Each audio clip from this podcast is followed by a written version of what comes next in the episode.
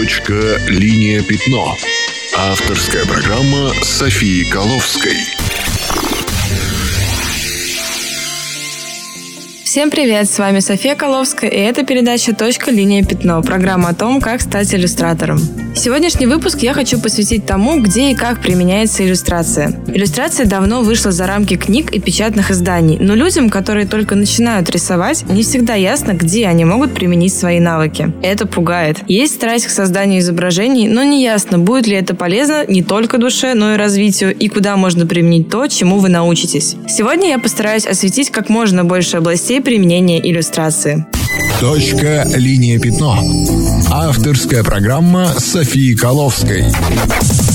Итак, иллюстрация традиционно являлась любым типом изображения, которое используется в сочетании с текстом, чтобы украсить его или уточнить смысл. Иллюстрация также стара, как и письменность, а возможно еще старше. Если, например, рассматривать наскальную живопись как некий вид иллюстрации, можно сказать протоиллюстрацию, не завязанную на текст. Сейчас я не буду вдаваться в историю иллюстрации. Здесь важно то, что изначально она была неразрывно связана с текстом. Своей актуальности книжная графика не потеряла и сейчас. Просто помимо книг, она применяется в любых печатных печатных изданиях. Отсюда следует первая область, где вы можете применить свои навыки рисования – книги. Важно понимать, что иллюстрации давно уже не прерогатива исключительно детских изданий. Есть немало серьезных книг, нуждающихся в изображениях. Но даже если внутри книги только текст, всегда есть обложка, и иллюстрации для книжных обложек – это довольно обширная область. Я знаю, что многие издательства нанимают штат иллюстратора как раз для этих целей. Вторая область – это любые печатные издания. В мире огромное количество газет и журналов, и почти в каждом издании используются иллюстрации. Достаточно вспомнить карикатуры из газеты «Нью-Йоркер». Если вы их еще не видели, обязательно посмотрите. А также иллюстрации к статьям в GQ, Esquire, журнале Seasons и многих-многих других. Здорово, что журналы очень сильно различаются по тематикам, и поэтому тут могут найти работу иллюстраторы с самыми разными стилями. Третья область – это различные промо-материалы. Довольно часто, чтобы продвинуть свой продукт, это может быть все что угодно, от шоколада до фильма, компании обращаются за помощью к иллюстратору, чтобы создать всевозможные флайеры, открытки, значки, чашки и другие рекламные носители с ярким характером. Помимо промо-материалов, и это уже четвертая отдельная область, иллюстрация активно используется в рекламе. Графический язык может очень мощно работать, и есть много удачных примеров рисованной рекламы. Там уже возможно, что в процессе развития вы поймете, что анимация вам ближе, чем статичное изображение, и сможете использовать ваши навыки для создания рекламных роликов.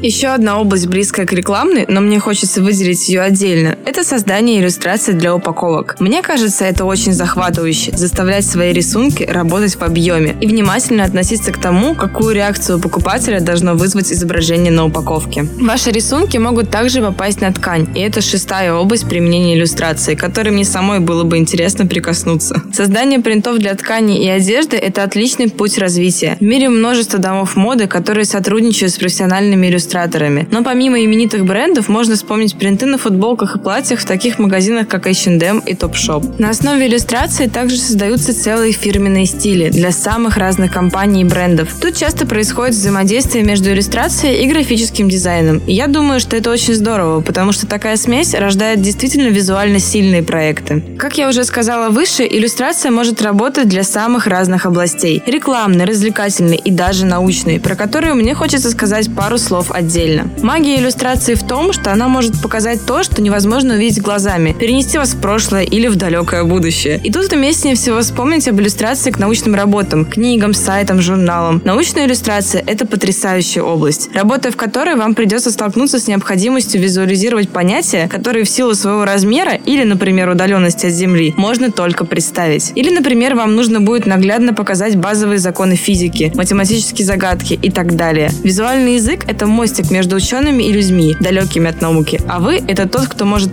построить этот мостик. К научной иллюстрации относится и ботаническая, которая, как следует из названия, помогает классификации и изучению растений. Также я могу выделить техническую иллюстрацию, часто использующуюся на производствах. Она, по сути своей, близка к чертежам, но нагляднее и легче показывает какие-либо производственные процессы.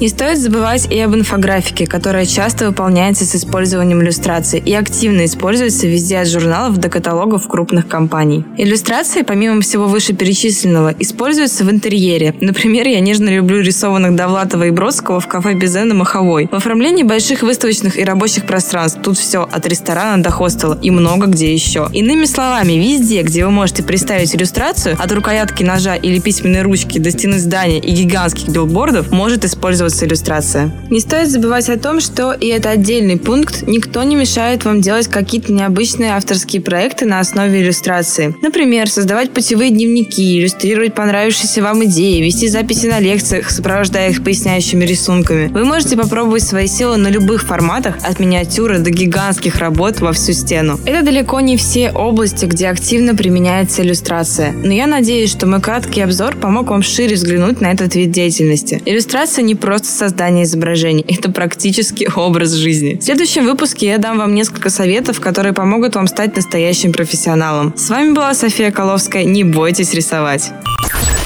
Точка, линия, пятно. Авторская программа Софии Коловской.